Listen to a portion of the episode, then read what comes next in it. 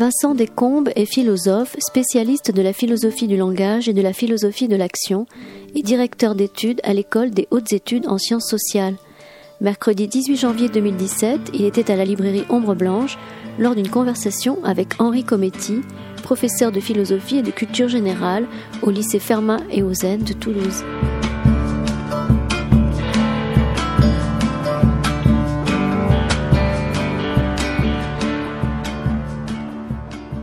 Crois que nous commencerons à l'heure aujourd'hui. Une fois n'est pas coutume, mais il y a sûrement de quoi converser. Euh, j'ai noté, parce qu'il fallait bien dire quelque chose, conversation socratique, mais bon, parce qu'il s'agit de philosophie, mais tout est, tout est permis. Euh, en tout cas, ce que je voulais dire par ce terme, c'est dans le bulletin de la librairie, c'est que de façon, euh, comme il arrive parfois, mais de façon un peu exceptionnelle, il, n'y a pas de présentation d'un livre, mais plutôt d'un travail de philosophe. Et je vais remercier Vincent Descombes d'être parmi nous, je dirais, à nouveau, puisque vous étiez là il y a autour de deux ans pour euh, euh, l'anniversaire de la collection Folio Essai, et Henri Cometti qui euh, a, a, eu la bonne idée de nous proposer de vous recevoir aujourd'hui, puisque vous étiez tout à l'heure aussi à, c'est ça, c'était tout à l'heure pour un enseignement? Non, ça sera demain. Alors c'est demain, voilà, bah, on peut se tromper. Voilà, donc deux journées à, à Toulouse pour euh, converser et enseigner la philosophie. Bah, ce sera le premier moment, donc le premier de ces deux moments. Merci Henri euh, Cometti de, de vous de, nous donner la possibilité d'écouter Vincent Descombes. Voilà, vous avez deux micros. On vous écoute. Bonsoir à tous. Euh, bon, c'est un exercice euh, dont je ne suis absolument pas familier. Euh, dans, la vie d'un lecteur, parfois il s'aperçoit que les auteurs sont, sont, toujours vivants, existent et parlent. Alors j'ai une pratique, je dirais, livresque de la philosophie de, Vincent Descombes, comme sans doute un grand nombre d'entre vous. Mais là, nous avons le, plaisir de, de l'accueillir et de pouvoir justement converser de vive voix avec lui et je ne sais pas si les livres parlent, en tout cas ils pensent. Et c'est toujours intéressant de, faire commenter sa propre œuvre par celui qui les a écrites, c'est-à-dire à se livrer à cette expérience que Platon n'avait pas imaginée, qu'on puisse à la fois écrire et parler, et que les textes ne soient pas réduits à une sorte de mutisme littéral, répétant, annonnant toujours la même chose, mais justement puissent s'adresser à, à un auditeur. Euh, je vous propose de, de, parcourir en fait une partie de, de l'ensemble de l'œuvre de Vincent Descombes, que je remercie d'avoir accepté cette invitation. C'est pour moi un honneur, euh, pour plusieurs raisons, à titre personnel. D'abord parce que Vincent Descombes et, et mon propre père, Jean-Pierre Cometti, qui est, ont eu une trajectoire, un parcours assez similaire. Donc je suis d'autant plus ému de sa présence que pour moi c'est un, un moment de, disons, de, de souvenir intense. Et cette amitié s'est traduite à travers euh, une éducation philosophique qui est passée par, par la lecture de, de Vincent Descombes, que j'ai maintenant le, le plaisir, et, et aussi l'émotion de, de pouvoir voir, et j'espère, et je pense que c'est également un plaisir et une émotion partagée par beaucoup d'entre vous, même si je le comprends maintenant, Vincent Descombes est un, est familier des lieux, mais c'est rare de pouvoir euh, converser avec un auteur euh, qui a accompagné toute sa biographie hein, intellectuelle, et je crois que certains parmi nous en sont. Euh, donc je conduirai peut-être euh, ce, ce, parcours par des questions, mais bien évidemment, euh, sitôt que mes questions vous paraîtraient inadéquates ou manquer d'intérêt ou que vous voudriez approfondir un des thèmes que nous aborderons, je vous, vous, vous êtes libre d'intervenir et je, je, vous laisserai bien volontiers euh, la parole car euh, si Vincent Descamps est là, c'est bien pour vous et pour ceux qui sont venus l'écouter. Euh, je vais bientôt laisser la parole peut-être. Euh, disons que j'ai pensé euh, organiser ce, ce moment en, en, en, deux, en deux parties.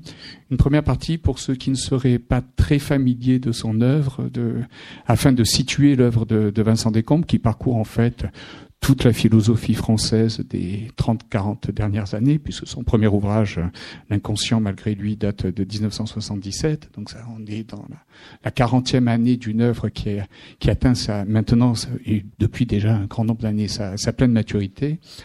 Mais euh, du coup, cette œuvre à la fois permet de retracer un certain, certain moment de, de l'histoire de la philosophie française à travers un regard distancé et aussi euh, critique de cette même philosophie.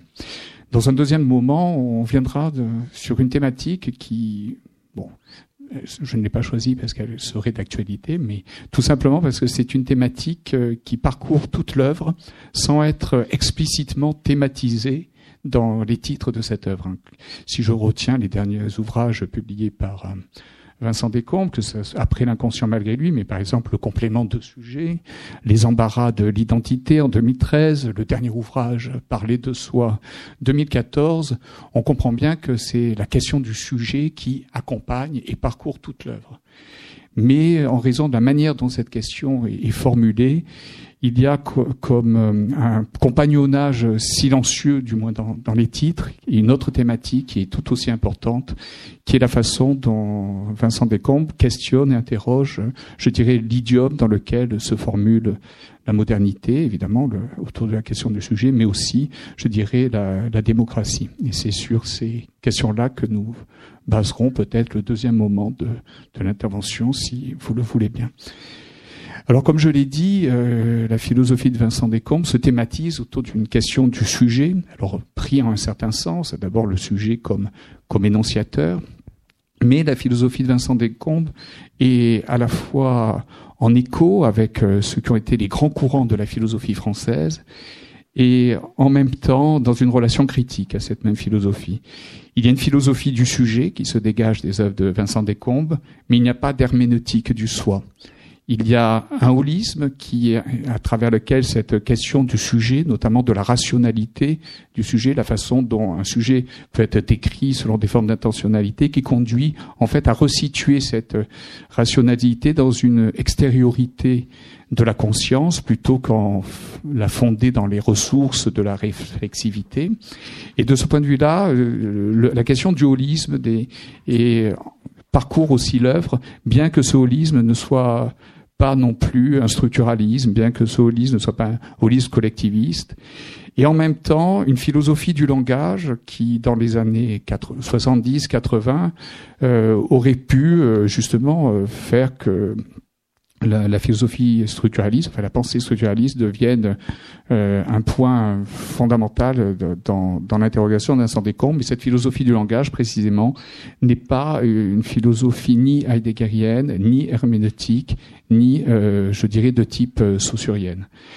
Donc en fait, à travers cette œuvre, on peut retrouver les différents grands courants de la, de, de la philosophie française et j'aimerais, ça serait peut-être ma première question, euh, demander à Vincent Descombes comment il se situe par rapport à une tradition phénoménologique de, la conscience constituante, par rapport à une philosophie de type herméneutique qui privilégie euh, le rapport réflexif du sujet à lui-même comme soi, et tel qu'on peut euh, l'illustrer à travers la philosophie de, de Paul Ricoeur, et peut-être aussi à travers ce que Vincent Descombes, dans un de ses ouvrages, le complément de sujet, appelle euh, la légende française du sujet moderne. Et il y a là peut-être euh, tout ce qui fait la singularité de, de son œuvre. J'ai été très long, je suis désolé, mais je vous promets de moins parler.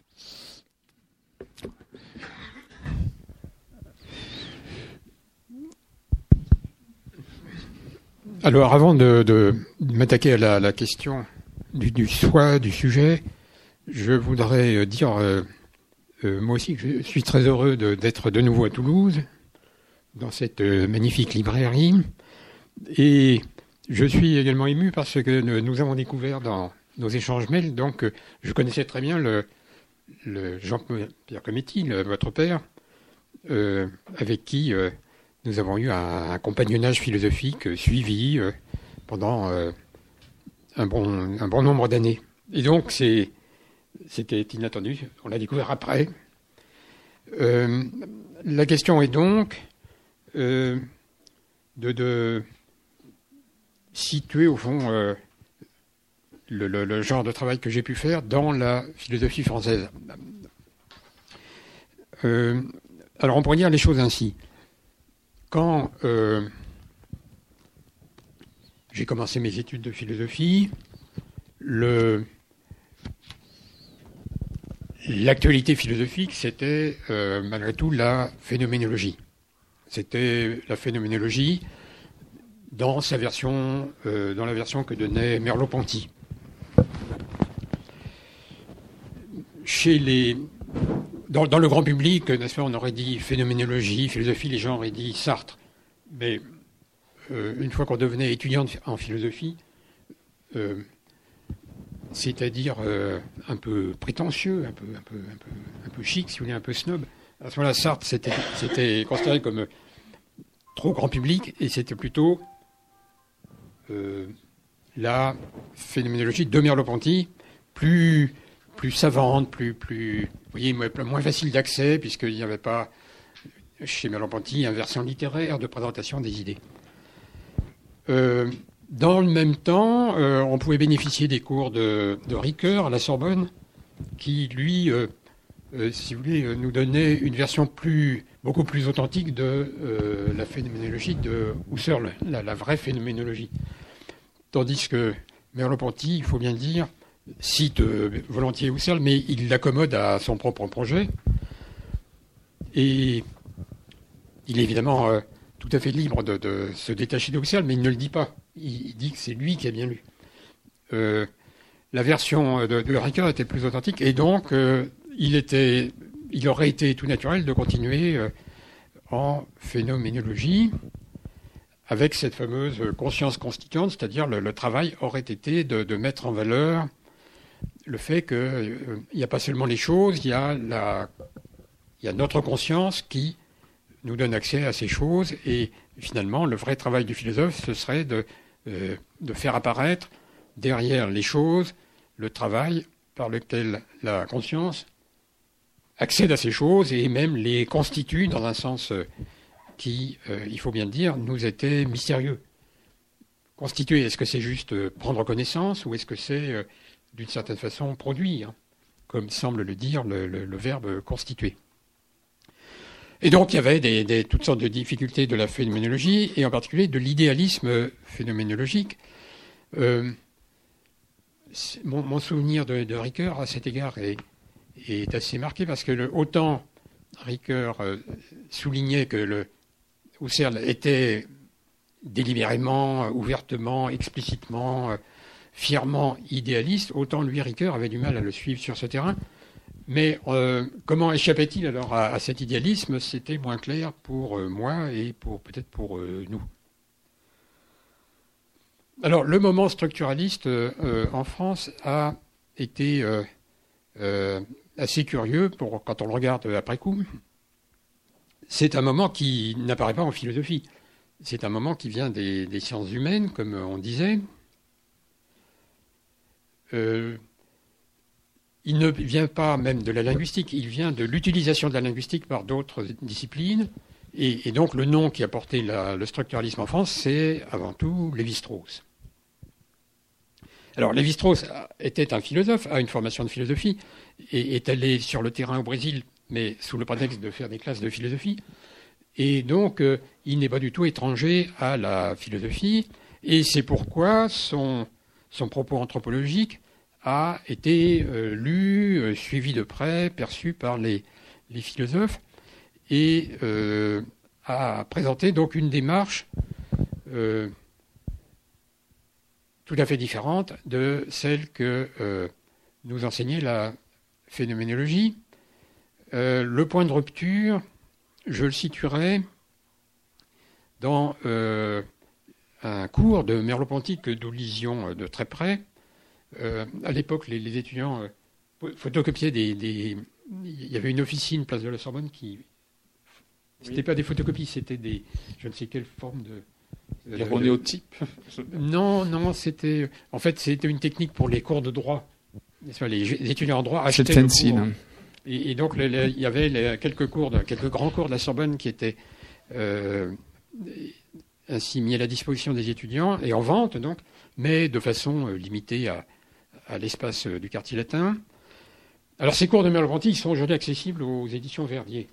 Et donc je vous recommande le cours sur euh, la phénoménologie et les sciences humaines, parce que c'est ça, c'est dans ce texte, je crois, que se décide le, le futur de la philosophie française après les années 50. Dans ce cours, le message de Merleau-Ponty, qui était à l'époque euh, où il faisait ce cours, c'est-à-dire, euh, je crois, dans 1951 par là, mais 1952, il était professeur de psychologie à la Sorbonne, professeur de psychologie philosophique, professeur, mais il enseignait la psychologie et non pas l'histoire de la philosophie, et donc c'est avant le Collège de France. Et alors, euh, son, message était que la philosophie doit dialoguer avec les sciences humaines, et elle peut le faire grâce à la phénoménologie, laquelle euh, intervient dans les sciences humaines, euh, si vous voulez, en gros pour euh, soutenir une école contre une autre. Alors l'école contre laquelle la phénoménologie va venir à la rescousse de certains auteurs, c'est le positivisme, c'est le naturalisme, et les courants que soutiendra la phénoménologie, c'est, si vous voulez, en sociologie, c'est Max Weber, la sociologie compréhensive. En ethnologie, anthropologie, ça sera l'anthropologie culturelle américaine. Et euh, en, psychanalyse, ça sera certaines versions de la psychanalyse contre des versions purement, euh, purement euh, matérialistes ou naturalistes. Alors, ce cours a eu une importance, n'est-ce pas, une influence souterraine. C'est une chose qu'on ne cite pas très souvent, mais c'est un cours qui était fondamental. Et d'une certaine façon, Merleau-Ponty a introduit bien des gens, par exemple, à l'anthropologie culturelle américaine.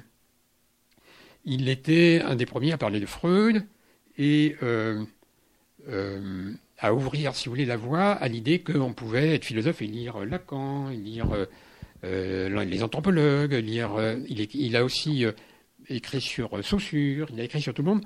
Et alors donc, vous voyez, il y avait l'idée que les sciences humaines peuvent devenir des sciences de la signification, et donc c'est la phénoménologie qui viendra euh, leur apporter la clarification philosophique de ce qu'il faut entendre par comprendre une signification, viser une signification, euh, euh, se repérer par rapport à une signification. Mais la suite des événements a montré que cette promesse phénoménologique, en somme, ne tenait pas la route parce que euh, euh, Merleau-Ponty avait du mal à intégrer l'ensemble de ce que euh, pouvaient dire les sciences humaines à l'époque, et en particulier ces fameuses structures. Ces fameuses structures, c'est-à-dire, Merleau-Ponty était très à l'aise, par exemple, quand il parlait du langage, pour traiter de la parole, de la parole vive, de, pas, de ce qui se passe quand on parle, de ce qu'il y a de neuf dans chaque fois que quelqu'un prend la parole. Mais quand il s'agissait de la langue, il était euh, moins à son aise. Or, le structuralisme, c'est un structuralisme de la langue. Le structuralisme, lui, est moins à l'aise avec la parole. Euh, en anthropologie, euh, on pourrait faire les mêmes observations.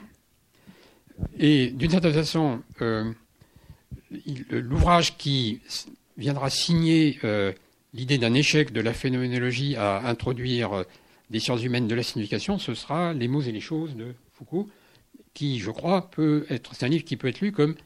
bien, bien qu'il ne cite pas Merleau-Ponty, bien sûr. C'est dans les mœurs de l'époque. Il ne le cite pas, mais il n'est question que de lui.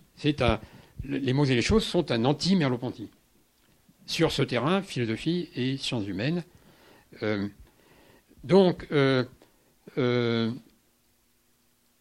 dans les années 60, celle où j'ai commencé à faire de la philosophie, n'est-ce pas, il y avait un, un problème poursuivre la phénoménologie, mais en, laissant tomber alors euh, le défi qu'avait essayé de relever Merleau-Ponty, ou bien se demander comment relever ce défi. Et donc se jeter dans les sciences humaines. Alors là, Vous avez passé d'ailleurs, je crois, un diplôme de, sociologie hein, à ce moment-là ah ben, À l'époque, il y avait des licences euh, de, faites par certificat. Donc, en passant un ou deux certificats de plus, on avait une autre licence. Donc, on, pouvait additionner les licences, n'est-ce pas? Donc, Si on avait la licence de philosophie, on faisait euh, un certificat d'économie politique, ça y est, on était licencié de sociologie. Donc. Donc je pensais à ça parce qu'il y a un autre personnage qui joue un rôle important dans, dans, votre parcours intellectuel et que vous ne mentionnez pas justement et qui est un peu euh, comment dire une sorte de, de, disons de personnage un peu extérieur à toutes ces écoles qui est, qui est Louis Dumont. Et euh, ah ben j'y viens, j'y viens, j'y viens. Ah, J'ai anticipé. À, à propos du structuralisme. Donc là, j'essaie de vous décrire un peu l'état de confusion des esprits. Si, nous nous reportons en 60-70, n'est-ce pas? Et un étudiant de philosophie dit Mais qu'est-ce que je vais faire euh, comme philosophie? Bah, Il aurait pu choisir de, dire Je vais faire l'histoire de la philosophie, comme ça, il ne choisit pas. Il pouvait encore à l'époque, euh, il pouvait peut-être dire euh, Je vais être kantien. Mais sinon, c'était phénoménologie. La, voie était bien tracée, mais on avait l'impression de manquer quelque chose. Ou alors euh, ces fameuses sciences humaines. Et c'est là qu'apparaît le structuralisme. Alors justement, je voudrais dire un mot du structuralisme. Euh, l'opinion publique, la, rumeur, les, n'est-ce pas, ont euh, inventé une génération structuraliste qui a un inconvénient qui elle, met sur le même plan des, des linguistes, des anthropologues, n'est-ce pas, Lévi-Strauss, Lacan, Benveniste, et des philosophes. Et, même d'une certaine façon, euh, euh, si, euh, par, exemple, aux États-Unis aujourd'hui, quand on parle de, cette époque de la philosophie française, structuraliste, c'est pas Lévi-Strauss. Structuraliste, c'est Barthes, c'est Foucault, c'est Derrida, voire même Deleuze, n'est-ce pas, serait parastructuraliste. Et alors, il y a une formule qu'a trouvée euh, Étienne Balibar pour euh, caractériser cette philosophie, et qui pour lui, dans un sens laudatif, mais qui pour moi signe le, défaut de cette époque-là, c'est, il dit, dans le structuralisme, il y, en a deux. Il y a le structuralisme de, des linguistes, qui étudient des structures linguistiques, il y a le structuralisme de Lévi-Strauss, qui étudie les structures de la parenté, et puis il y a les philosophes Althusser, et ça c'est un structuralisme sans structure. Et en effet, si vous réfléchissez, n'est-ce pas, où sont les structures chez les philosophes qu'on a classés comme structuralistes? Il n'y en a pas. Il y a simplement il y a l'idée que les structures mettent en cause le projet phénoménologique. Mais il n'y a aucune étude structurale, parce que qui dit structuraliste devrait euh, avoir en tête analyse structurale d'un domaine en particulier. Et donc moi j'ai compris le, vrai projet structuraliste euh, quand j'ai compris qu'il ne fallait pas le chercher chez Althusser, Derrida, etc., lesquels ne s'occupent pas du tout de faire de l'analyse structurale, mais il fallait le chercher euh, là où il y avait euh, un projet d'analyse structurale. Et donc le vrai structuraliste, à mon avis, c'est évidemment Lévi-Strauss et Louis Dumont. Parce que le, Louis Dumont, l'anthropologue indianiste, fait une analyse structurale du système indien des castes. Et son projet est, purement et simplement structuraliste. il reproche même à Lévi-Strauss de ne pas être suffisamment structuraliste, c'est-à-dire de ne pas tirer toutes les conséquences de son programme initial.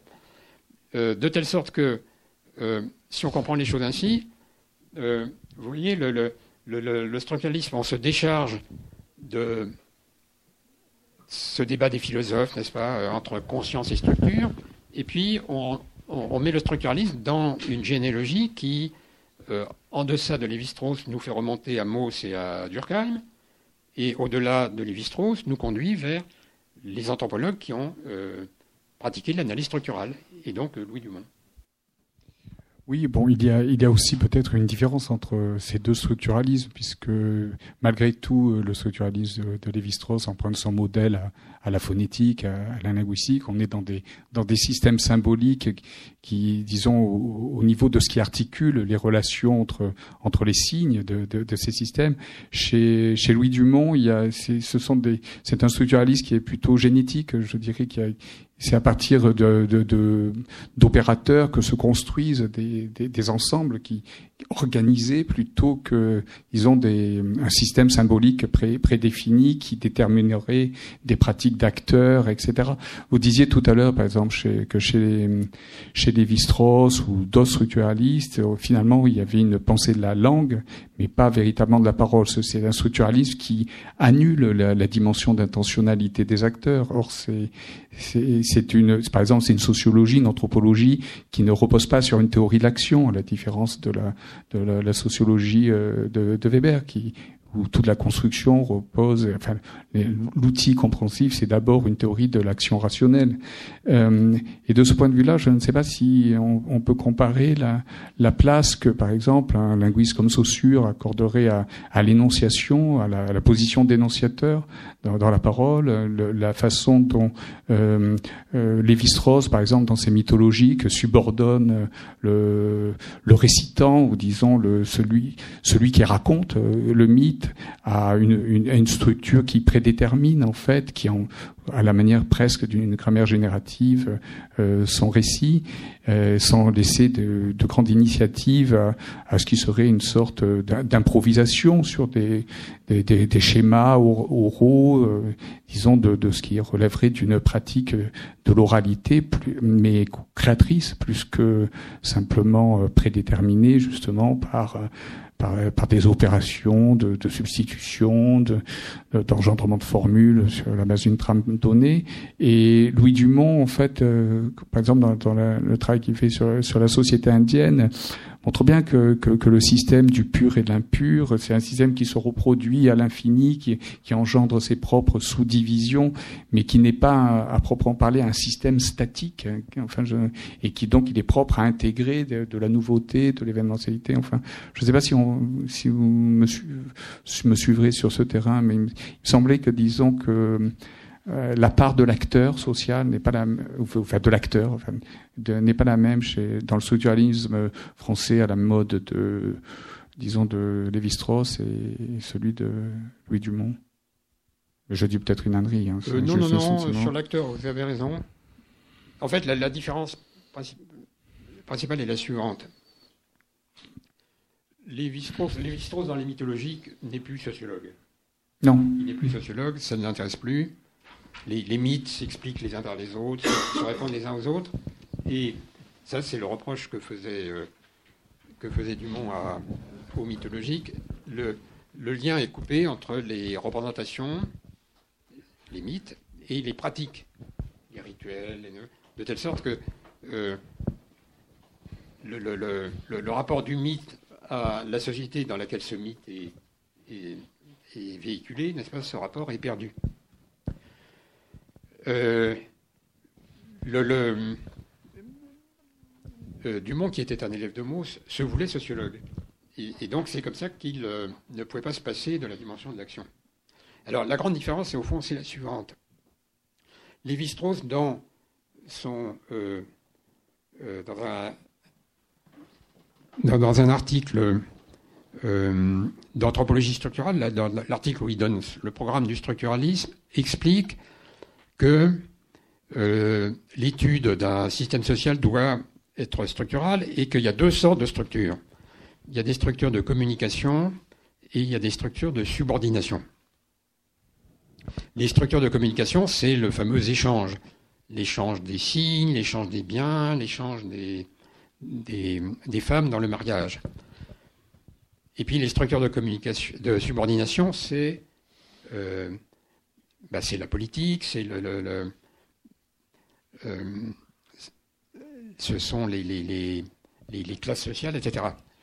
Or, euh, dans son travail, Lévi-Strauss a beaucoup traité des structures de communication, mais où est la subordination? Elle a disparu. Elle a disparu parce que l'action a disparu.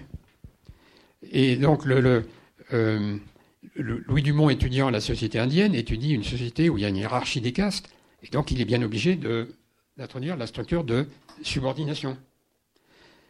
Euh, ce qui l'a amené à se demander, alors, que devient la structure de subordination dans une société comme la nôtre, qui est euh, qui, est fondée sur le rejet de l'idée d'une hiérarchie des castes et sur le principe de l'égalité. Et donc son, problème, c'était de situer le, rapport aux valeurs dans les sociétés hiérarchiques et dans les sociétés égalitaires. Euh, rapport aux valeurs, c'est-à-dire euh, rapport à ce qui motive les gens dans l'action. Et, donc c'est ce qui lui a permis de réintroduire la, dimension weberienne, en somme, dans la sociologie française. Donc le, au fond, la différence entre les deux, c'est que Lévi-Strauss a laissé tomber au fond l'idée d'être un sociologue pour devenir une sorte de, psychologue formel, comme il dit lui-même. Il étudie l'esprit, mais c'est l'esprit, c'est euh, un cerveau. Et euh, euh, Dumont, lui, se veut sociologue. Oui, donc ça nous ramène peut-être sur une, première partie de, votre œuvre qui est consacrée à l'analyse de la notion de sujet. On parlait tout à l'heure de Ricoeur et ça me fait penser à, un passage du complément de sujet justement où vous suggérez qu'il serait peut-être possible en fait de faire l'économie d'un concept qui qui est centrale dans toutes les, je dirais, la, philosophie française, on dirait d'obédience cartésienne d'une certaine manière, c'est qu'on passe du sujet au moi, et, vous, et donc sur la base desquelles d'ailleurs est basée euh, aussi bien ces théories subjectivistes de, de, la rationalité que ces théories compréhensives de, de la signification. Euh, vous dites ceci. Euh, bon, le, vous partez du concept de jeu. Moi, euh, immédiatement, le jeu, c'est un pronom personnel. Et si je reprenais Benveniste, je dirais et je qui dit je. C'est-à-dire le jeu, c'est la position d'énonciateur qui est primitive dans, la, euh, disons, dans l'acte dans la dimension triadique de, de, tout énoncé. Il y a un jeu, un tu, il y a un quelque chose, un il dont on parle. Et vous dites ceci, faut-il ajouter, alors vous, vous partez d'une autre définition du sujet, non pas le sujet comme celui qui dit je, et je qui dit je, disait Benveniste, mais le sujet au sens de subjectum, donc au sens euh, logique, de, de la logique.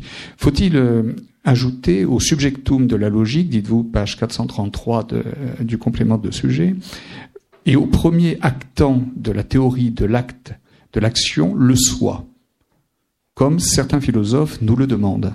Alors peut-être pour euh, l'ensemble de l'assistance, pourriez-vous nous, expliquer ces différents sens du sujet, le jeu au sens euh, logique du terme, c'est-à-dire à partir d'une analyse propositionnelle, hein, je, suppose, le, jeu qui, euh, qui est un peu le sujet de la volonté, en tout cas qui qui est l'actant, mais l'actant ça peut être aussi l'énonciateur, si tant est qu'on considère que toute action est une sorte d'acte de langage, et enfin cette dimension plus mystérieuse où le sujet n'est plus en position de sujet, mais en position finalement de, quasiment d'autocontemplation de, de sa propre subjectivité dans le fait que se concevant comme sujet, il se conçoit aussi comme moi, que ce soit dans l'identité à soi, que ce soit dans la diachronicité de son existence temporelle ou euh, d'une intériorité euh, dont il serait le, le support. Ah, alors, il y, a pas mal de personnages. Nous avons le sujet, le jeu, le moi, le soi. C'est-à-dire, moi, ce qui m'a intrigué dans, dans, cette phrase, c'est peut-on se passer du moi? Et j'avais envie de répondre quand je vous lisais, oui, oui, passons, passons, nous en. essayons de. Donc, je regarde dans quel ordre les prendre. Peut-être je pars de mon titre, n'est-ce pas, le complément de sujet. Alors, les, il y, a, des gens qui, se réfèrent à ce livre, souvent bien intentionnés, le citent, mais il y a une faute qui revient sans arrêt. Il dit le complément du sujet. Alors que je dis le complément de sujet, qui est beaucoup plus simple, n'est-ce pas? Complément du sujet, je ne sais pas ce que ça veut dire. Tandis que complément de sujet, c'est par rapport à. C'est une, une, allusion à complément d'objet. Il y a le complément d'objet, complément de quoi? Du verbe, évidemment. Et donc l'idée, c'est que le, sujet d'une phrase, c'est le complément du verbe de cette phrase. Et que, donc, pour euh, étudier le concept de sujet, nous pouvons euh, partir de l'idée qu'un verbe a des compléments. Alors, à ce moment-là, euh, une, une première difficulté intervient, qui est que le mot sujet n'est pas réservé à la grammaire euh, à la syntaxe, si vous voulez. Il paraît qu'on fait plus de syntaxe en classe, donc euh, dans, les. je sais pas, je, suis professeur, mais un très mauvais professeur. Je, ne fais pas de syntaxe. J'essaie de m'appuyer sur des notions connues de tout le monde, qu'on fait à l'école primaire, à l'école élémentaire, mais il paraît qu'on l'enseigne plus. Donc, oui, mais je pense que dans le public, les gens ah sont d'un âge suffisant pour avoir une culture grammaticale Parce que nous avons un public, avancée. Un public choisi, mais un public une élite. raffiné, une élite, oui, tandis que complément de complément de sujet, c'est censé faire sens à des gens qui sont habitués à dire ah oui, il y a le complément d'objet direct, indirect, etc. Alors, il se trouve que le mot sujet, c'est un mot de, de, grammairien, mais aussi de philosophe, et il n'a pas tout à fait le même sens. Euh, le mot, là je me mets bien avant Descartes et Danassois, le subjectum, le fameux subjectum. Euh, eh bien, c'est un, mot de logicien, lequel logicien oppose ce qu'on dit et ce dont on le dit. Ce dont je parle, c'est le sujet, ce que j'en dis, c'est le prédicat.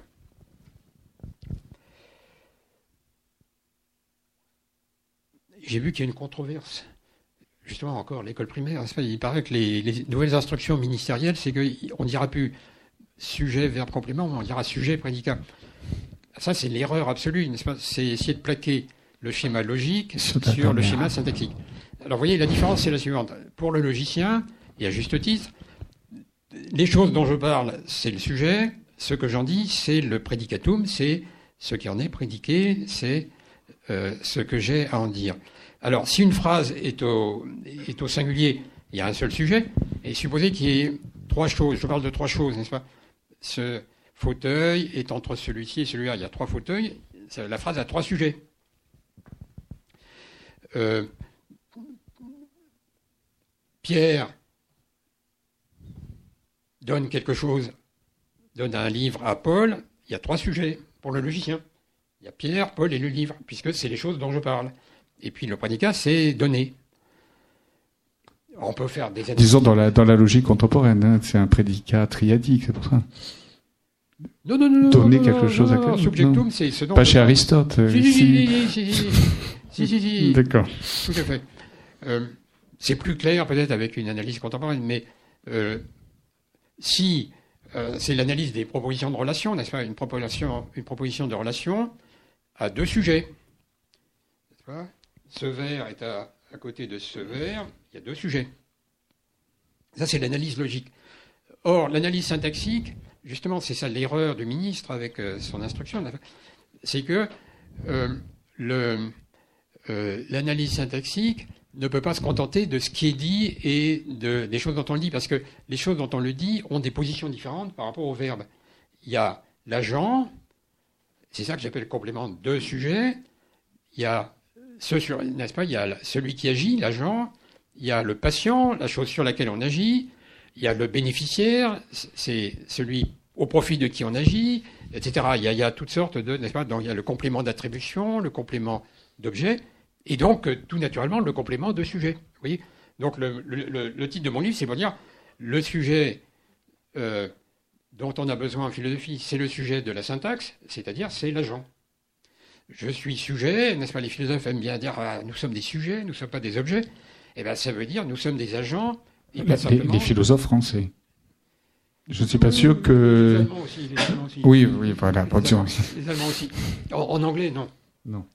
En anglais, on dirait we, we are agents. We, we have agency. Euh, alors ça, c'est le sujet, vous voyez. Donc, le, les, deux notions sont parfaitement euh, défendables, légitimes, mais ce n'est pas tout à fait la même. Il y a le subjectum qui est le sujet des logiciens, pour lequel on peut faire une métaphysique, mais c'est d'abord le sujet d'une analyse logique, et puis il y a le sujet de la syntaxe, qui est celui d'une philosophie de l'action, distinguer l'agent et le patient.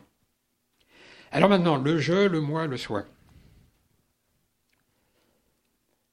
Eh commençons par euh, le moi. Euh, la, fameuse euh, explication de Benveniste, c'est, n'est-ce pas, il, il, est, euh, il est très prudent, c'est un linguiste, il, dit, il fait attention à ce qu'il écrit, donc il dit, est, il dit pas est je, il dit est ego. Est ego, oui. ego qui dit ego, donc il passe au latin. Il passe au latin. Est ego qui dit ego. Et alors, justement, en latin, ego ne veut pas dire je. Ego veut dire moi. Et la preuve, c'est que pour dire je, euh, on a juste à employer le verbe à la première personne. Et donc, par exemple, le principe de, Descartes, je pense, c'est cogito. Cogito, c'est à traduire par je pense. En revanche, ego cogito, c'est pas cogito, il y a quelque chose de plus. Il y a ajouté ego. Et donc, il faut faire la différence entre cogito, c'est-à-dire je pense, et ego cogito, c'est-à-dire moi je pense. Vous voyez la nuance, n'est-ce pas? Je pense. Eh bien, c'est un fait puisque je doute, donc je pense. Et puis moi je pense, ça veut dire moi je pense, et vous je ne sais pas encore. C'est tout à fait différent, n'est-ce pas? Donc, euh, euh, si on devait traduire en français la, phrase de Benjamin, ça serait et moi, celui qui dit moi. Puisque ego veut dire moi. Alors en allemand et en euh, anglais, il n'y a pas la différence je, moi. N'est-ce pas si, on veut dire moi, je pense, il faut soit utiliser une périphrase, soit euh, euh, mettre l'intonation sur ah. Hmm. C'est une question de, de, ton et il n'y a pas un mot spécial. En revanche, les les Anglais et les Allemands d'ailleurs ont un usage substantivé de soi qui n'est pas vraiment euh, facile à utiliser en français et que, euh, euh, qui donne lieu à des, problèmes de traduction.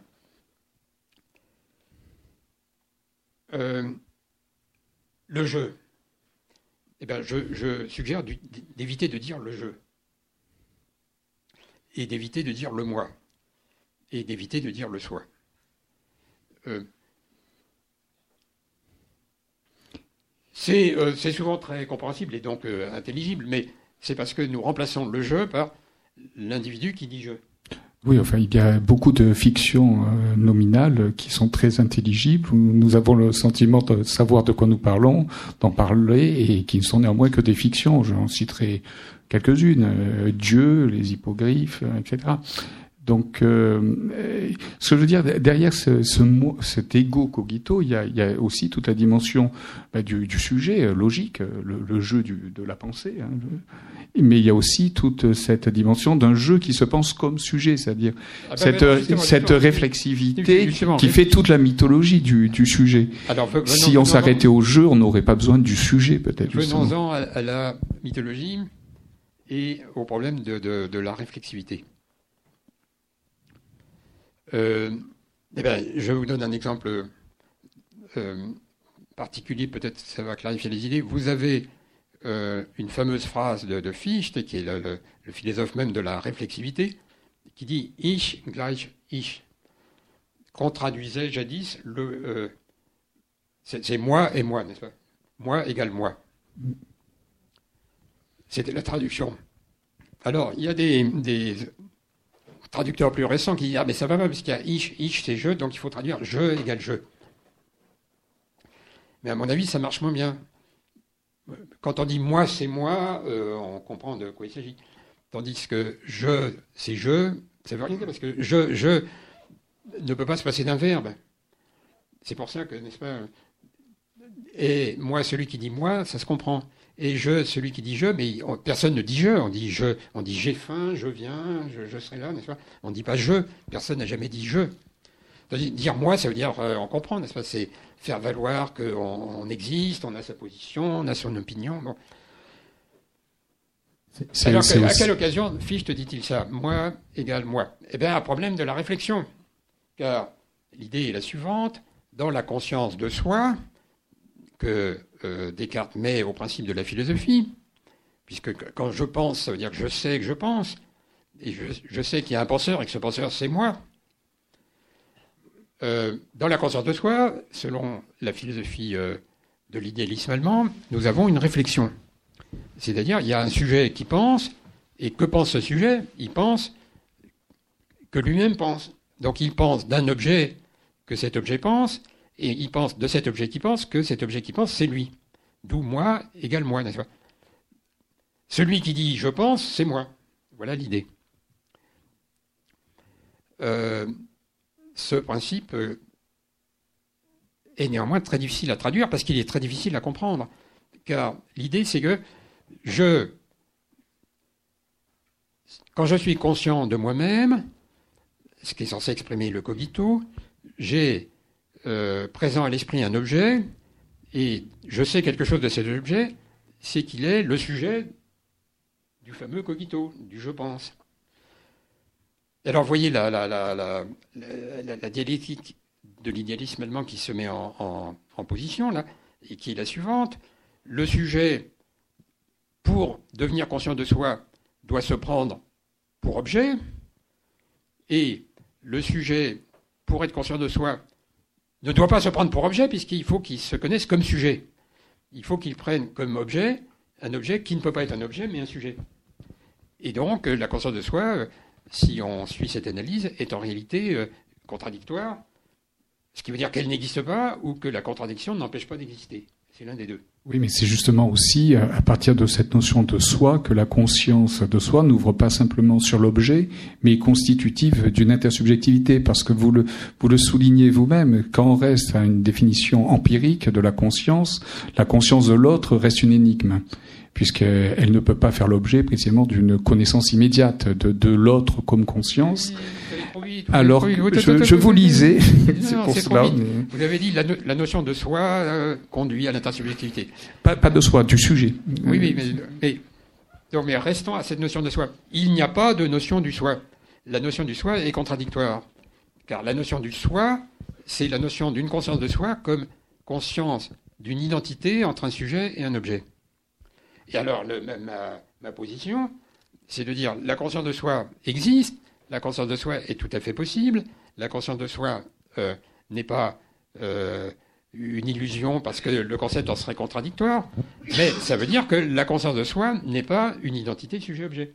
Ça n'est pas euh, ça n'est pas le fait d'un sujet qui se prend pour objet. C'est une identité référentielle en fait. Est-ce que ça voudrait dire que c'est le même que l'entité désignée par le jeu reste le même jeu dans le temps, une sorte en fait de, de signe euh, qui, qui, reste le même et qui donc fonde l'identité de, de, son référent sans qu'il y ait pour autant euh, d'identité intrinsèque euh, de ce référent qui soit au principe de sa permanence dans le temps, d'une immuabilité, d'une constance. Je, voulais dire quelque chose de plus simple. Ah oui, excusez-moi. J'essaie de vous comprendre. non, non, mais, pas si vite, voilà ce que j'ai envie de vous dire. Quelque chose de plus simple. Quelle différence entre il fut, j'ai pris l'exemple de Fichte. Vous voyez, il y a un moment, on disait le moi dans la philosophie euh, française, et maintenant on hésite. Alors on dit le je ou le soi. Pourquoi? Parce que le moi, ça a l'air euh, arrogant, ça a l'air pénible, n'est-ce pas? Euh, Les gens disent moi, moi, c'est pénible. Donc c'est déplaisant qu'un philosophe vienne et dise je vais vous présenter ma philosophie, qui est une philosophie du moi. Les gens diraient bah, très bien pour vous, n'est-ce pas? Donc on voudrait une philosophie de tout le monde. Donc là, on va vers votre intersubjectivité. Mais euh, on croit échapper au moi en disant à la place le jeu, parce que le jeu a l'air plus actif, mais c'est parce que le jeu a besoin d'un verbe. Le jeu a besoin d'un verbe. Donc tant qu'on ne met pas un verbe, on n'a encore rien dit. Ou alors en disant le soi. Mais le soi, c'est le self des Anglais. Et le, le, le self des Allemands. Mais c'est surtout le self des Anglais. Et le self des Anglais, est une mystification. Euh, comme je l'ai compris en écoutant une fois un, cours de Elisabeth Hanscombe, l'élève et traductrice de Wittgenstein, étant elle-même britannique, n'est-ce pas, elle sait de quoi elle parle. Et alors, elle expliquait à, son public, euh, qui était des Américains, n'est-ce pas, stupéfait de l'entendre, que le self est une mystification. Pourquoi? Eh bien, parce que dit-elle, ce self est né en philosophie, philosophie anglaise, hein, en anglais, d'une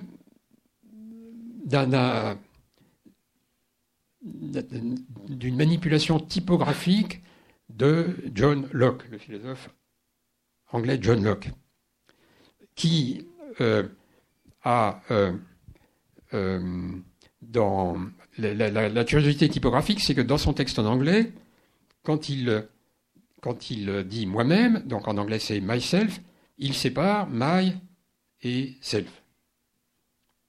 il y a deux mots. Alors ça, ça devient, n'est-ce pas, il y a un self et ce self c'est le mien. C'est my, l'adjectif positif, mon. Et alors donc, euh, euh, de la même façon, your self, vous voyez, au lieu qu'il y ait un seul mot, il y a deux mots. Votre self. Et puis, à la première personne du pluriel, our self, n'est-ce pas, nos, moi, nos, comme, on traduisait euh, à l'époque, on traduisait self par moi, au 18e. Alors, où est la mystification? Eh bien, euh, euh, Hanscombe expliquait que c'est tout à fait illégitime parce que ça ne marche pas à tous les, pronoms personnels. Et donc, on, retient simplement ceux auxquels ça marche. Car si vous parlez à la troisième personne du singulier, masculin, au féminin, ça marche. Herself, son, soi, à elle. Mais himself, n'est-ce pas? Si vous séparez, ça ne veut rien dire himself. Si, si, c'était, si le mot était composé d'un possessif et d'un substantif, on devrait avoir his self. Mais his self, c'est pas de l'anglais, ça ne marche pas. Et à la troisième personne du pluriel, them selves, ça ne marche pas. N'est-ce pas? Si c'était le possessif, ça serait their selves. Donc, cet euh, artifice typographique est euh, un, tour de passe-passe, un tour de précipitation pour faire accepter la substantivation de self. Ça ne marche pas du tout. Et cette substantivation, c'est l'équivalent euh, en philosophie de langue anglaise du problème de Fichte, à savoir l'objet que je désigne, le soi, et que je suis censé ensuite changer en sujet en me l'appropriant, en disant my self. Et donc, euh, je récuse euh, la traduction de self par le soi, parce que euh, c'est de la mauvaise philosophie. D'accord. C'est-à-dire qu'en fait, le self est souvent au service du jeu. J'utiliserai un peu ce, jeu de mots un peu facile pour pour un peu avancer dans, dans, dans notre soirée. Et en, en l'occurrence, la notion de sujet est fort commode, et notamment dans ce que vous avez appelé la, la légende française du sujet, dans la mesure où le sujet, c'est ce qui permet à la fois de donner une description, je dirais, internaliste, mentaliste, du sujet rationnel, du sujet moral et du sujet politique. Et c'est ce qui nous conduira peut-être à avancer vers euh, cette deuxième thématique que je voulais introduire. Euh, la notion de réflexivité permet de définir la rationalité comme si le, sujet était au fondement des règles en vertu duquel il est décrit comme sujet rationnel. Cette même notion de réflexivité, on la retrouve dans toutes les façons où on identifie en quelque sorte le, sujet cartésien au sujet moral, au, sujet qui est porteur des droits, de droits subjectifs, au sujet politique, c'est-à-dire en fait au sujet de l'autolégislation, hein, comme si euh, euh, la, philosophie politique devait être simplement le champ d'expérimentation à partir desquels des, sujets autolégiférants pour eux-mêmes créeraient des institutions et en ce sens-là, euh, d'une certaine façon, on, on, retrouve dans la philosophie politique euh, les mêmes présupposés qu'on retrouve dans, dans, dans, certaines philosophies du sujet. Alors j'aimerais justement revenir sur cette idée d'autodétermination, d'autonomie, d'autolégislation, en fait, toutes ces formes réflexives où on pense la règle comme provenant du sujet même qui la crée, qui l'applique et surtout qui pourrait suivre des règles par lui-même indépendamment, je dirais, de toute institution pratique, de tout contexte public dans lequel des conduites et des pratiques sociales existent.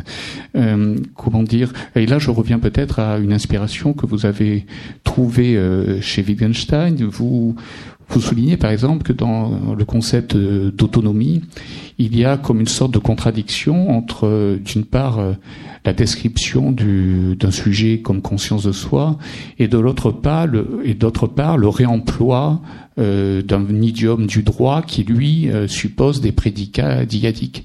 Par exemple, l'obligation. Comment puis-je être à la fois euh, le détenteur du droit et l'obligé à l'égard de ce droit? Comment puis-je être à la fois celui qui me commande et celui qui se, soumet à, à ce commandement? Comment puis-je, d'une certaine manière, produire une règle, comme si les règles pouvaient reposer sur des, disons, des, des, conduites solipsistes, et en même temps être le garant de la validité de la manière de suivre des règles. Là, il me semble qu'on découvre en fait ce qui est un des thèmes de, qui est, que vous développez dans plusieurs de vos ouvrages, notamment dans la denrée mentale, dans les institutions du sens, à savoir le fait qu'il n'y a pas de description internaliste de la rationalité, mais simplement des institutions du sens. Que d'une certaine manière, euh, la notion de règle ne pose la question de, de pratiques euh, à l'intérieur desquelles des conduites s'inscrivent, mais qu'il n'y a pas de, de règles pour soi, par soi, en soi, je dirais. Et c'est peut-être là une inspiration que vous avez trouvée chez Wittgenstein, je ne sais pas, dans, dans, les, recherches logiques ou quand vous commentez, par exemple, dans le complément du sujet, des questions qui sont de philosophie politique, en revenant à la question de Wittgenstein, qu'est-ce qu'une règle, qu'est-ce que suivre une règle, comment peut-on se donner une règle à soi-même, etc. C'est-à-dire, on est, étonné, on est étonné de trouver dans une interrogation, je dirais, politique, euh, un concept wittgensteinien, alors que lui-même s'est peu préoccupé de, de, ce genre de questions, même si elles sont du même ordre. Ah oui, on n'a pas de, on n'a pas de texte de Wittgenstein de, de philosophie politique.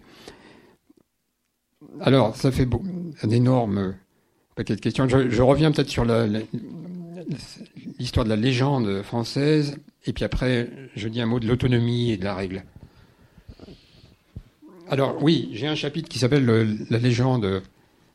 Euh, je sais plus quoi, la légende française. La légende, française du sujet, c'est le chapitre. Euh, la légende française du sujet. Alors c'est légende parce que c'est une construction euh, euh, fabuleuse dont on a des, toutes sortes de, d'exemples, n'est-ce pas Qui est, c'est en gros l'idée que la Révolution française éclate déjà dans l'œuvre de Descartes. Le cogito, c'est déjà la Révolution française, et la Révolution française, c'est déjà la Troisième République, si vous voulez.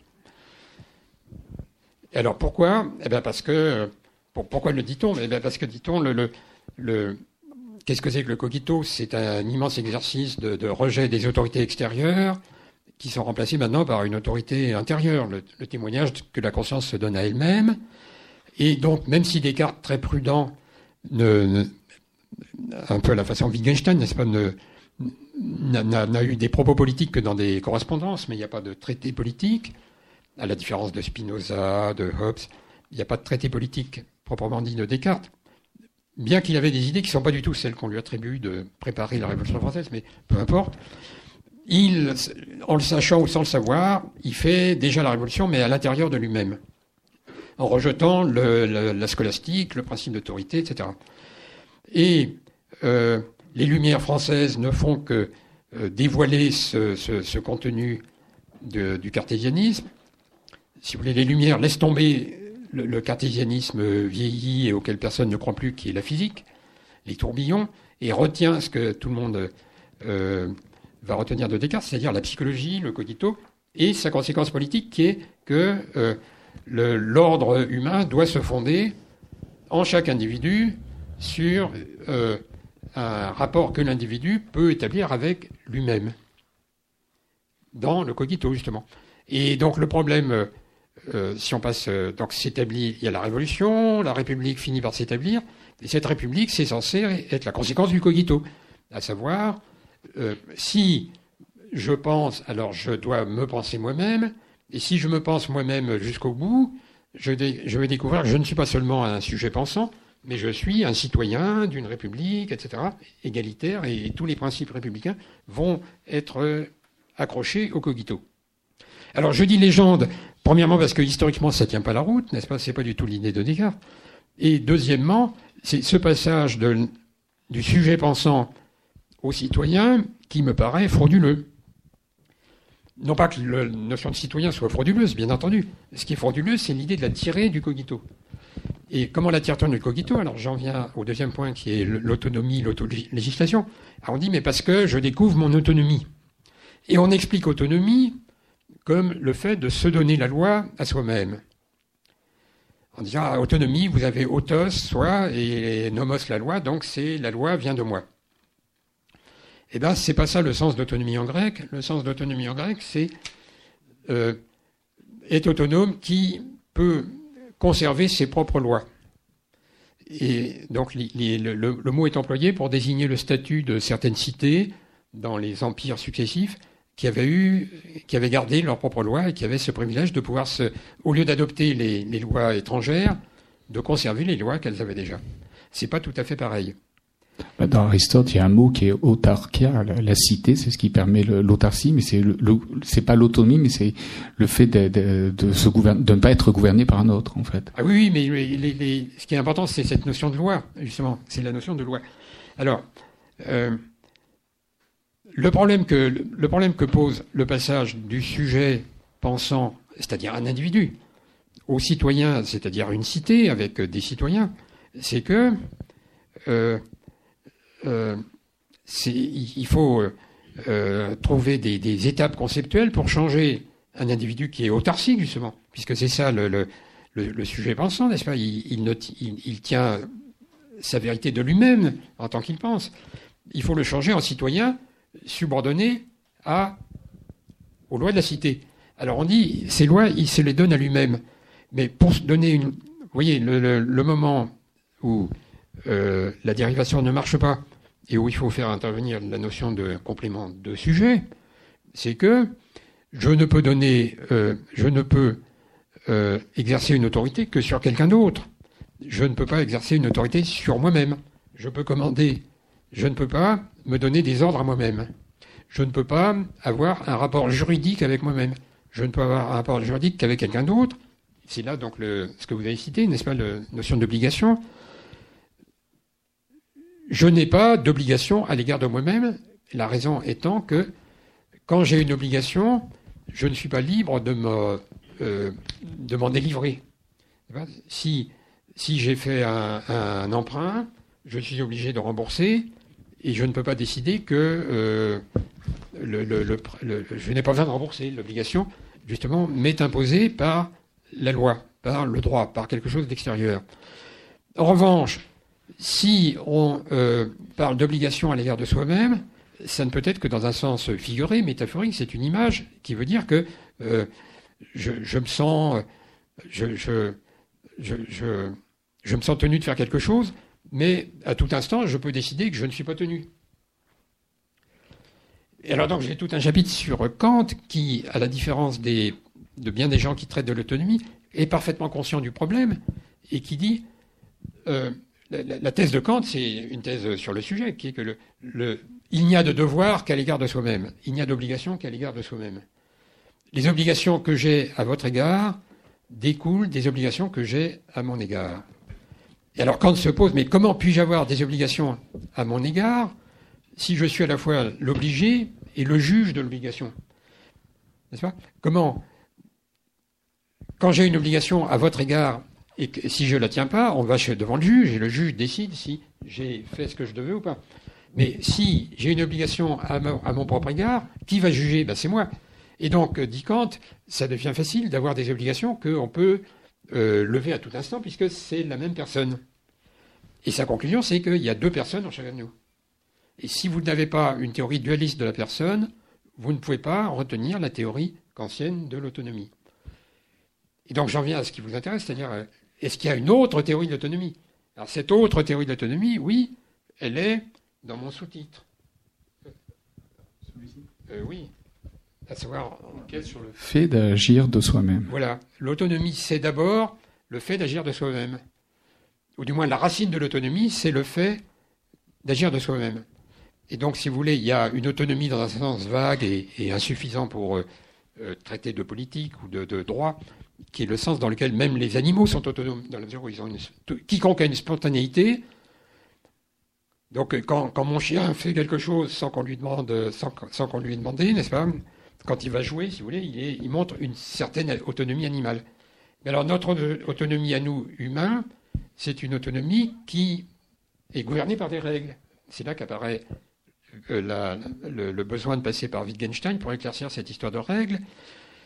Euh, une règle, ça n'est pas simplement euh, avoir un comportement régulier, un comportement que l'observateur pourra euh, observer et dans lequel il pourra repérer un pattern, une structure, une régularité. avoir euh, suivre une règle, c'est faire des choses parce que c'est ainsi qu'il faut faire pour être fidèle à la règle, pour faire correctement. Et d'une certaine façon, si je ne suis pas la règle, alors je ne fais pas la chose que je prétendais faire, je n'ai pas fait ce que je prétendais faire. Et donc la règle doit être, euh, même la règle, n'est-ce pas? Nous pouvons nous donner des règles, bien entendu. Nous pouvons nous donner des règles. Je peux décider que désormais tous les matins je me lèverai à 6 heures, c'est ma règle. Je peux me donner cette règle. À la différence d'une règle qui me serait imposée, c'est une règle que je peux lever à tout instant aussi, ce que je ferai probablement. Mais la différence entre être régulier, se lever régulièrement à 6 heures et suivre une règle, c'est que si je ne me lève pas à ce moment-là, je contredis la règle, je n'ai pas obéi. N'est-ce pas? Il y a une dimension normative. Et ça signifie que même la règle que je me donne à moi-même doit avoir une certaine extériorité. C'est comme si on me l'avait donnée. Et pourquoi c'est comme si on me l'avait donnée? Parce que il faut qu'elle soit comme les règles qu'on me donne de l'extérieur, comme les règles que j'ai apprises euh, dans l'enfance, qui est le moment où on passe d'un état de spontanéité animale à l'état humain, à la capacité humaine à apprendre des règles et donc à euh, faire des choses qu'on ne peut faire que si on suit des règles. Euh, donc ma, leçon là, dans ce livre, c'est que d'un côté, le concept d'autonomie dont nous héritons, celui qui nous vient des philosophies du sujet, eh bien, il comporte une contradiction et donc il produit un malaise intellectuel, mais que ça ne veut pas dire qu'il faut laisser tomber l'autonomie, pas du tout. Ça veut dire qu'il faut concevoir autrement l'autonomie et que nous pouvons le faire en euh, réfléchissant plus profondément à ce qu'exige la capacité à suivre une règle. Oui, euh, est-ce quand, quand ça prend une version politique, donc ça nous permettra d'arriver peut-être à, à, la conclusion de, de, cet entretien. Enfin, ça sera peut-être l'avant-dernier thème, parce que j'aimerais vous poser juste une dernière question ensuite sur la notion d'identité et d'identitaire, euh, sur laquelle vous insistez beaucoup dans l'ouvrage Les embarras de l'identité. Euh, mais disons, euh, bon, vous, vous dites finalement agir par soi-même. Enfin, non, agir de soi-même. Je ne sais pas d'ailleurs si agir par soi-même et de soi-même signifierait la même chose, en tout cas ne présuppose la même chose. Mais dans, vos, vos, ouvrages, et notamment dans le complément de sujet, euh, toute la fin, enfin la, majorité des derniers chapitres à fin, euh, constitue une interrogation critique sur des méthodologies en sociologie qui seraient comparables à celles de l'individualisme méthodologique et dans leur version politique de toutes les conceptions procédurales euh, de la démocratie, dans la mesure où, d'une certaine manière, vous, elles mettent à, la fois en cause une conception, je dirais, euh, selon laquelle le politique se définirait dans une horizon euh, dans l'horizon d'une universalité, d'une rationalité dont seraient portés les, les sujets énonçants et euh, autolégiférants pour eux-mêmes, et en même temps d'une autre illusion qui serait l'idée qu'on produit la règle, alors ici la règle de droit, à travers une production euh, euh, légicentrice, enfin une, production nomocratique de, la loi. Et là, comment concilier, euh, je dirais, cette, euh, cette idée qu'il y aurait finalement une oui, une, une, rationalité pratique qui serait de l'ordre de l'autonomie et d'autre part euh, une critique aussi acérée qui est, qui est la vôtre, enfin à moins que je vous ai mal compris, de disons d'une d'une définition formaliste de, de, la démocratie comme euh, euh, je dirais production procédurale du droit. Alors là, le, le, le débat dans lequel j'interviens, auquel vous faites allusion, c'est au fond le, débat euh, contemporain sur la, démocratie, la nature de la démocratie. Les théoriciens qui euh, mettent en avant une conception procédurale ont le raisonnement suivant. Euh, bien entendu, s'il y a de la politique, et s'il y a une, des, débats politiques, des conflits politiques, et même des, donc, euh, entre les citoyens, c'est parce que il doit être question du, bien, des bonnes choses à faire. Quelle est la bonne décision à prendre? Qu'est-ce qui, quelle est la bonne politique à suivre? Donc, il est bien question du bien. Mais, euh, disent euh, ces théoriciens, comme par exemple Habermas ou Rawls et leurs disciples, le malheur de cette notion de bien, de bien commun, c'est que vous avez votre idée, j'ai mon idée, ils ont leur idée, donc on ne pourra pas s'entendre. C'est, ça va être des notions subjectives, infondées.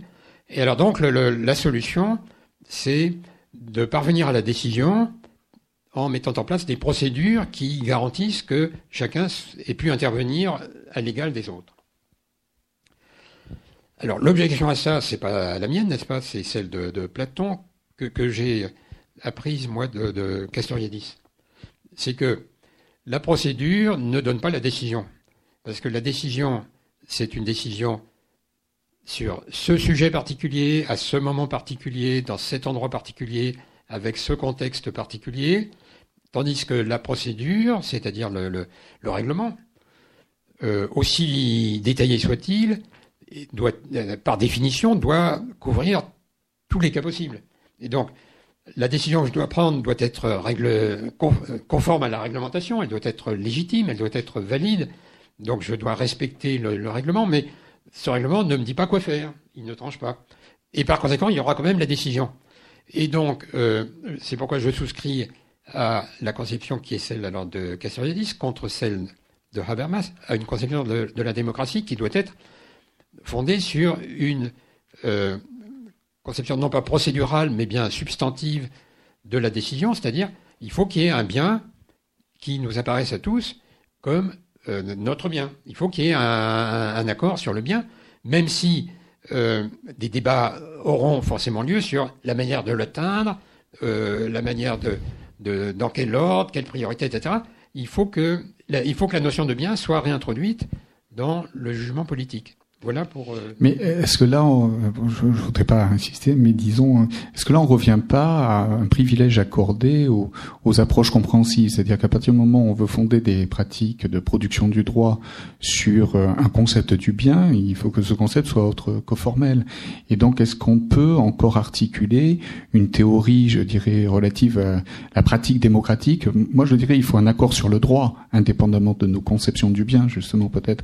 Mais comment concilier des à la fois des, pratiques démocratiques et d'autre part une compréhension du bien qui inévitablement enraciné dans, disons, dans des héritages historiques, en tout cas dans une, dans un regard rétrospectif sur sur des mœurs, des conduites, c'est-à-dire en fait une, je dirais un ethos historique, historique, en tout cas quasi, euh, enfin qui devient la, ressource à partir de laquelle on pense le bien et peut-être justement euh, sans franchir ce, moment d'abstraction qui est, qui est le moment de la production du droit. Et, et c'est une question qui, qui, peut-être conduira à la dernière question que je voulais vous poser. Euh, la fin de, de votre ouvrage, Les embarras d'identité, justement, vous, je ne pas, vous ne la dénoncez pas, vous la présentez, vous essayez de, vous la commentez, et là, ça nous conduit peut-être à des questions d'actualité politique sur lesquelles vous n'aimez pas vous vous prononcer, mais je, je la formulerai ainsi. Euh, je reprends cette opposition entre, je dirais, le, la formalité du droit et une sorte de politique fondée dans une éthicité historique, enfin disons dans, dans, des mœurs, dans des conduites, dans des pratiques instituées et en vigueur qui, qui sont celles d'un héritage. Vous dites euh, les longtemps ce qui a été pris pour une sorte de comment dire euh, d'hétéronomie hein, au, nom euh, d'une d'une politique de l'émancipation dont, on pensait trouver les ressources justement dans la rationalité c'est inversé et on est passé euh, à une politique de la reconnaissance et de de l'identité revendiquée. Vous dites ça dans dans, le complément du sujet et ce sera ma dernière question. Je vous le lis.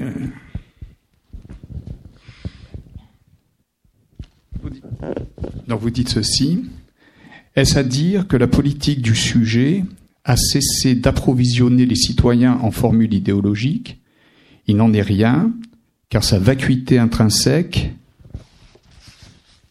lui a permis de se métamorphoser et de revêtir une forme opposée à toute idée républicaine, celle de la politique de la reconnaissance, ou, pour en expliciter le contenu, la politique de la reconnaissance publique des identités minoritaires dans l'espace pluraliste d'une démocratie procédurale. Et en, vous lisant, j'avais le sentiment que vous aviez que c'était une, il y avait un arrière-plan, une sorte de désapprobation.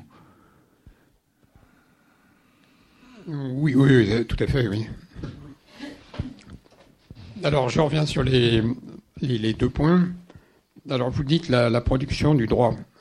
Mais la, la, la politique, il n'y a pas que le droit, n'est-ce pas? Il n'y a pas que. Euh, il peut y avoir des questions de droit, et il y a aussi toutes sortes de décisions à prendre qui ne sont pas de l'ordre du droit. Non, c'est du, pouvoir. Oui, donc la politique, pour moi, c'est la décision.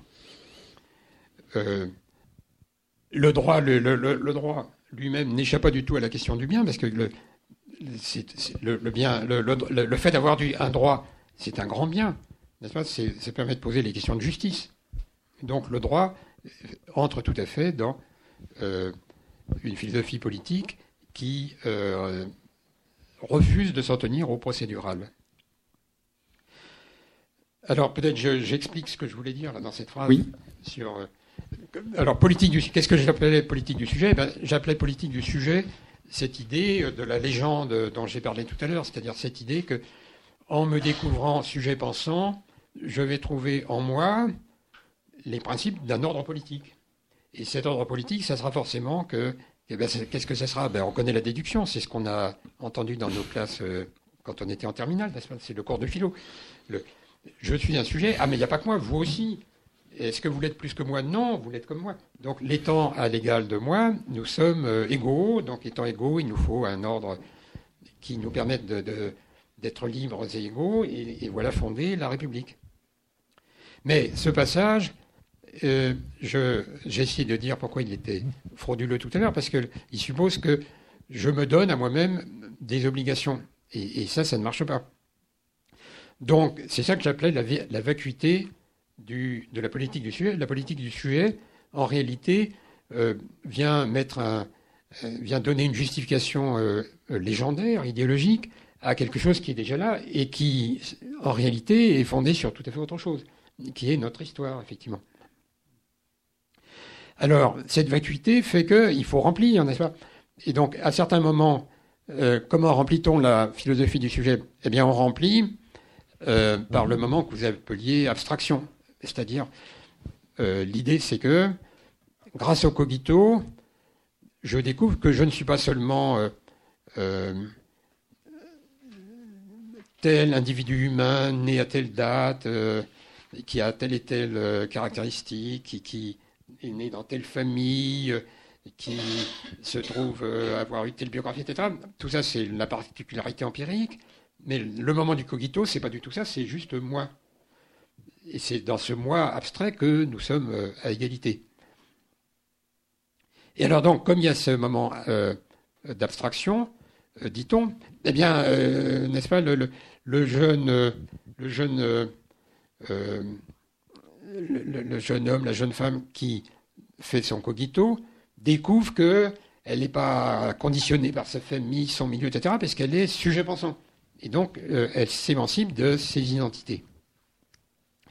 Et là apparaît un concept d'identité qui est celui que euh, j'interroge dans le, livre d'après.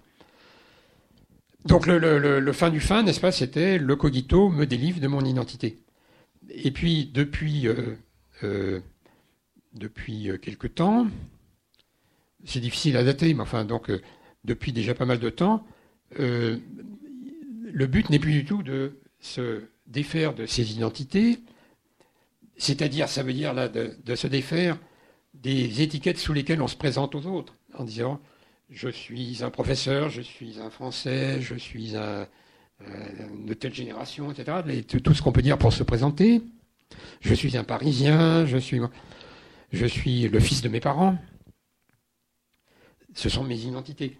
Alors, le cogito, jadis, me permettait de me délivrer de tout ça et d'être moi-même. Je ne suis pas tout ça seulement, c'est empirique, c'est sans valeur. Le moment qui a de la valeur, c'est le moment où je suis moi-même. Mais justement, c'est vide, je suis moi-même. Et alors, qu'est-ce qui va suivre? Ça reste à dire. Et donc, euh, une façon, la, nouvelle façon de remplir la politique du sujet, euh, de remplir ce vide qui lui est consubstantiel, c'est de dire, mais je suis moi, c'est-à-dire euh, fils de mes parents, français, professeur, etc. Ce sont mes identités et j'y tiens beaucoup. Mais maintenant, ces identités sont légitimées par le fait que je les revendique et qu'elles sont miennes. Donc c'est le moment, c'est de nouveau le moment de l'affirmation de soi qui peut euh, justifier le fait de dire c'est en tant que sujet que je réclame mes identités, tandis qu'avant, c'est en tant que sujet que je réclame de ne pas être confondu avec mes identités. Mais euh, réclamer en tant que sujet une identité, c'est réclamer une identité ou c'est réclamer une appartenance? Parce que j'appartiens à un ensemble, mais je ne suis pas, je, ne suis pas euh, un élément. Enfin, euh, être un élément, ça appartenira. Et, et si on considère l'identité comme ce qui fait l'être sujet, le sujet, de ce point de vue-là, n'a pas d'identité. Sinon, l'identité référentielle. C'est pas, pas, tout à fait ça. Non. C'est pas comme ça que je que je j'interprétais le renversement. Voici comment je l'interprétais. Alors effectivement, identité s'en est venu à signifier appartenance pas appartenance au sens de, la théorie mathématique des ensembles, n'est-ce pas? Il ne suffit pas d'être dans une classification pour avoir euh, l'identité. C'est appartenance au sens d'appartenir à une nation, une église, un parti, quelque chose qu'on revendique justement, et, dont on tire des sentiments, et dont on tire des sentiments. Euh, donc le fait d'avoir euh, la taille que j'ai, j'appartiens à la classe des, gens qui font 1m75, mais je n'en tire aucune fierté ni aucune, euh, honte, donc cette appartenance n'est pas identitaire. Mais les gens sont, tirent des sentiments de, fierté ou, des sentiments de préoccupation. Les gens se soucient d'un groupe auquel ils appartiennent. Ils, pensent que c'est important pour eux, ceux qui arrivent à ce groupe, parce qu'ils en font partie. Voilà l'appartenance que nous sommes en train de discuter. Alors la différence, c'était que quand la politique de l'identité euh, valorisait le moment d'abstraction, n'est-ce pas, euh, cette politique disait, mais vous voulez me réduire à mon appartenance, n'est-ce pas, vous voulez me... Donc c'est le, le, je sais pas, le, le, provincial vient à Paris, on se moque de lui, les Parisiens se moquent de lui, alors il dit, mais vous me réduisez euh, à être sorti de, ma province, alors que je suis un sujet pensant. Et alors aujourd'hui, euh, je suis un sujet pensant, donc j'ai le droit d'être moi-même, et je tiens à mon origine, euh, quelle qu'elle soit. Et, si vous voulez faire abstraction de mon origine, vous m'empêchez d'être moi-même. Dans les deux cas, vous m'empêchez d'être moi-même. Mais comme être moi-même, c'est vide, vous voyez, on peut le remplir soit par de l'identité, soit par du rejet de l'identité. Euh, et à mon avis, ce vide, ça condamne euh, l'idée que la politique du sujet pourrait fonder quoi que ce soit. il faut donc chercher ailleurs la raison de ce retournement du concept d'identité.